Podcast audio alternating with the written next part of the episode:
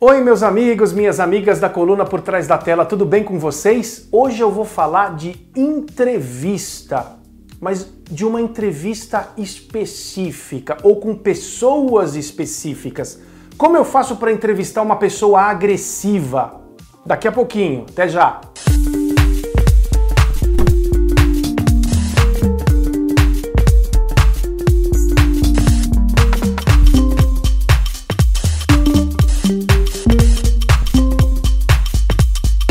Tudo bem com vocês? Hoje nós vamos falar sobre entrevista, mas não é qualquer tipo de entrevista, não.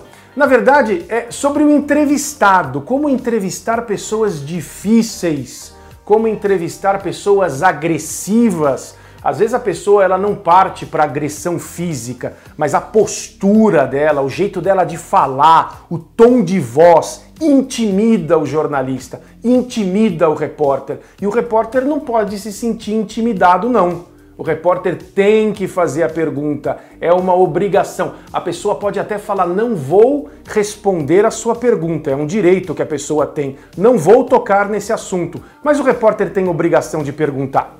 O repórter não pode fazer um sensacionalismo com a notícia, como eu já falei para vocês em outras oportunidades, fazer aquela pergunta sensacionalista. É verdade que o seu cachorro fugiu e você não procurou? Sabe aquele tipo de coisa? Mas se você tiver uma obrigação profissional, se você fizer aquela pergunta certa para um político, aquela pergunta certa para um ministro que lida com é, economia, com infraestrutura, aquela pergunta certa para um jogador de futebol e ele tentar te intimidar, é, não se intimide porque você está na sua obrigação como jornalista, né?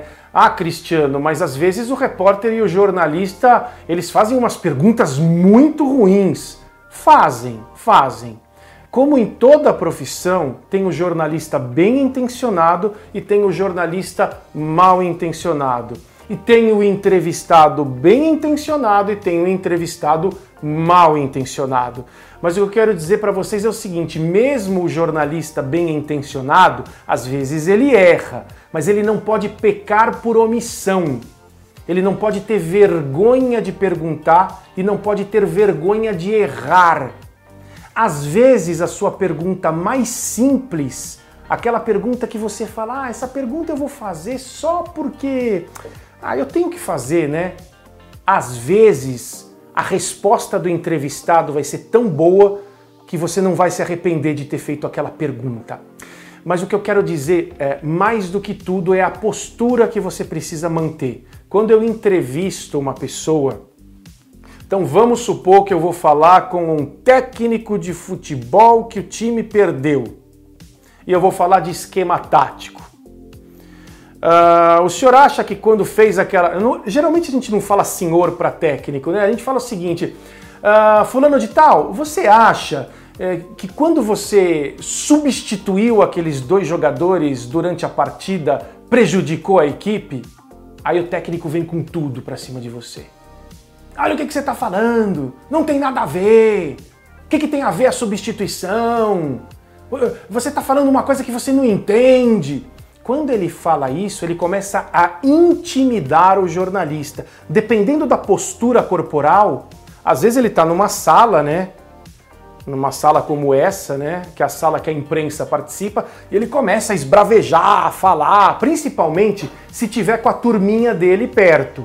Isso eu não estou falando, eu estou usando o exemplo do técnico de futebol, mas serve para político, serve para empresário, serve para pessoas que estão sendo acusadas de terem cometido algum delito. Então vamos supor que ela está numa sala sendo entrevistada e ela começa a, a colocar o corpo para frente, falar: você, o que, que você está pensando? Às vezes o repórter se intimida.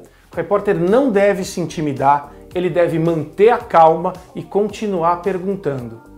Não se deixe contaminar pela emoção do entrevistado. Não se deixe contaminar. Continua perguntando, pergunta curta. O que, que o senhor acha disso? Ah! O que, que o senhor acha daquilo? Ah! Dependendo do que ele responder, faz uma outra pergunta. Não se, não se deixe abater pelo calor da discussão. E eu repito para vocês, os jornalistas, mesmo os bem intencionados, eles erram se você fizer uma pergunta é, fora de propósito, mal feita, depois você se desculpa é, com o entrevistado. Se a entrevista for gravada, você não coloca aquela pergunta que você fez, você edita. Se a pergunta for ao vivo, você fala erramos. É, é melhor isso do que você se tolir e ter vergonha de perguntar, ou pior, medo do entrevistado. Não tenha. Você é um jornalista, você está cumprindo a sua missão, que é informar uma sociedade. É, eu sei que às vezes dá vontade de sair correndo, dá, mas mantenha calma, respire, continue perguntando. Essa é a dica de hoje da coluna por trás da tela no Observatório da Televisão. Até a próxima. Tchau!